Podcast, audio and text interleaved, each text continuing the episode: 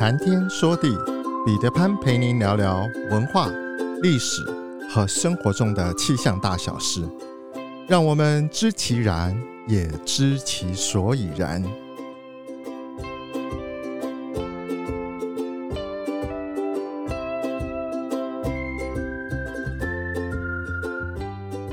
谈天说地，潘大刚空中与您相会。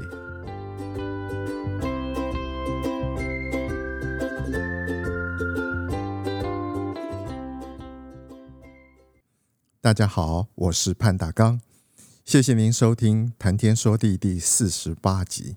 这一集，我想要从中华文化的三大奇书来谈谈上古时代所流传下来的知识、智慧、故事，或是它也许更是历史。多半的人都会觉得神话肯定是虚构的，想象出来的。前些日子在收集整理东西方古老文明遗留下来的资料的时候，我非常惊讶地发现，在不同民族的上古文化中，竟然有许多的故事或是事件，以及它的环境背景竟然是那么的雷同。我曾经好奇过，为什么世界上文化悠久的民族或者是地区，都不乏有丰富的上古时代神话。像是希腊神话、印度神话、埃及神话、北欧神话、罗马神话等等，我们的学习过程中似乎并没有太多机会接触、认识或者是理解这些资料和他们对我们的影响。中华文化中的上古是指的历史上夏朝建立以前的时代。它也被称之为远古时代，或者是三皇五帝时代。中国神话在这个时代出现了很多大家耳熟能详的历史人物和历史故事，例如盘古开天地、黄帝大战蚩尤、神农尝百草、大禹时代洪水漫天。其中，在那个时代最出名的两位部落首领就是炎黄二帝。在历史上，炎黄二帝为了要打败蚩尤，最终融合为一族，由黄帝带领，从而形成了我们的华夏民族，开启华夏文明的滥觞。黄帝成为了天子，成为了天下的共主。我们有机会未来也来聊聊这些上古时代的神话故事。细数数千年的华夏文明中，出现了许多传世经典的书籍，其中有三本读起来最不可思议，他们是《易经》、《山海经》和《黄帝内经》。这三本书被很多人称之为是“三玄”，玄妙的玄。他们分别对天地人进行了探究，里面所记载的内容和知识，即便是到了今天。仍旧有很多可取之处，《易经》被儒道共尊，是中国哲学思想的源头，被称为群经之首。《山海经》一般被归类在地理志一类，但是因为它涉及的面极广，其中所描述的除了山川大海、奇珍怪兽之外，还有许许多多其他的内容，它可以堪称是经典的百科全书。《黄帝内经》是中医学的基础理论，博大精深，见解独到，流传到今天仍然是岐黄的经典。在中华文化内涵，天是一种象征。在古代，不管是西方或者是东方，人们对于天都充满了敬畏。所以说，万般天注定，半点不由人。也有人说。万般皆是命，半点不由人。由这些顺口溜，就充分展示了人们对天的无力和无奈。所以，人们渴望了解老天，而《周易》便是上古时代一本人对天、对自然规则研究的著作。从哲学的角度来理解，《周易》是一部研究万事万物规律的书。从神学的角度来理解，《周易》又是一部直达天意的神秘学著作。上古时代，《易经》原来分为连山、归藏和周易三本易书。连山和归藏在战火、岁月和皇权思想摧残之下，如今已经失传很久了。目前大家所说的《易经》，其实只是原来《易经》的三分之一。《易经》的“易”是变化的意思，《易经》就是阐述混沌混乱之中的变化。又企图在混沌混乱之中找到规律的书。古人用《易经》主要是进行卜筮，也就是对于未来的事态进行一些预测。《易经》其实就是总结这些预测规律的书。后人对于《易经》更多的借鉴，其中包罗万象、简洁深刻的哲理，可以说《易经》是华夏文明的源头。影响极其深远。《山海经》是上古时期一部记载山川地理、民情风俗的书。《山海经》中的内容奇幻诡谲，《山海经》用图文结合，里面不仅用文字记载了一些神兽、国家、神人等等，还对他们用图画的形式进行各种方式的描绘。在《山海经》中，许多远古时期的史料已经成为后人研究上古时期山川地理和民情风俗的资料。因为《山海经》着重介绍了山川地理、国家民俗，所以它是上古三大奇书之中写地的。二零一六年，大陆曾经由张艺谋拍过一部三 D 科幻电影，叫做《长城》。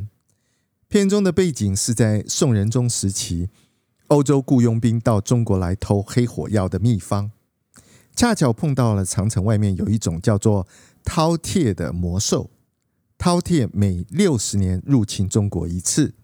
这部电影就在人兽之间各自发展出了不同的故事，而影片中饕餮外形的设计，就是依据《山海经》中所描述的神兽。饕餮在《山海经》中是这样记录的：形如羊身人面，眼在翼下，虎齿人首。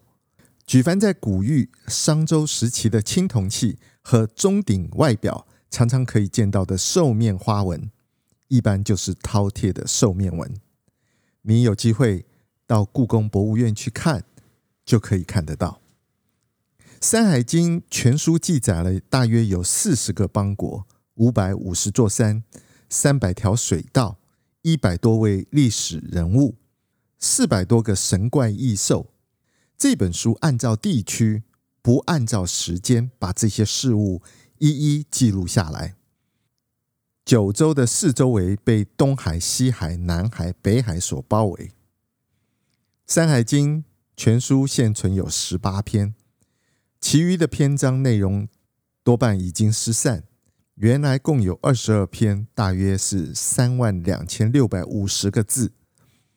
共《长山经》五篇，《海外经》四篇，《海内经》五篇，《大荒经》四篇。《汉书艺文志》说这里面总共有十三篇，那是因为没有把最晚出现的《大荒经》和《海内经》计算在内。《山海经》内容主要是民间传说中的地理知识，包括山川、民族、物产、药物、祭祀、巫医等等，保存了包括夸父逐日、女娲补天、精卫填海、大禹治水等等不少脍炙人口的远古神话传说和寓言故事。《山海经》也记载了中国古代的神话、地理。植物、动物、矿物、物产、巫术、宗教、医药、民俗、民族等等。由于《山海经》之中用现代的观点来看，许多是荒诞不经的描述，因此自古以来严谨的学者不敢用它作为参考的资料或者是佐证。譬如说，司马迁就直白的说，他不敢把它作为史料。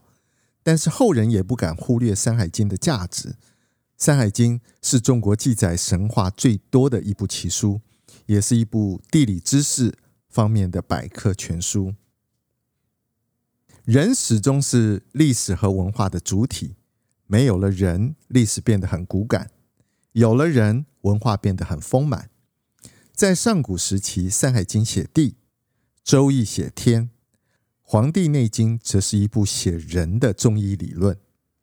它和人体有密切的关系，尤其是在穴位、经脉、养生等方面，是一部从中医角度阐述的医学著作。《黄帝内经》又简称为《内经》，是中国最早的典籍之一，也是中国传统医学四大经典之首。相传是黄帝所作，所以以他为名。但是后世认为，《黄帝内经》这本书最终成型在西汉，作者实在并非一人。《黄帝内经》全书共有十八卷，包括了《素问》和《灵枢》两大部分。据专家指出，全书包含了中医的主要学说，其中涉及了养生学、阴阳五行学说、脏腑经络学说、解剖学知识、针灸知识，还包括了地理。哲学、天文学、心理学、四季、气候、风水、历法等方面的内容。此外，他还提出了预防疾病的重要性，告诫人们不要宁可绝井，要防范于未然。《黄帝内经》作为中国传统的文化经典之作，不仅仅是一部经典的中医名著。更是一部博大精深的文化巨著，以生命为中心，从宏观的角度叙述了天地人之间的相互联系，讨论和分析了医学科学最基本的命题——生命的规律，并且创建了相应的理论体系和防治疾病的原则和技术，其中包含着哲学、政治。天文等方面丰富的知识，是一部围绕着人类生命而展开来的百科全书。中医是中华文明所独创，中医体系得以建立起来，主要是基于《黄帝内经》。在我们的文化世界里，中医对于横亘千古诸多疑难杂症具有神奇疗效，这个是不争的事实。有道是中医治本。西医治标，其实已经说明了中西医的本质上区别，也说明了唯有天人合一的去对待我们的环境，保持人与天地万物之间和谐的关系，这样才能有健康的生活。苍穹浩瀚，气象万千，月晕而风，础润而雨，见微知著。谈天说地，和您分享文化、历史和生活中的气象大小事，让天有不测风云不再是借口，让天气不再是行动的阻力，而是生活中的助力。想要知道更多，我们下次再会。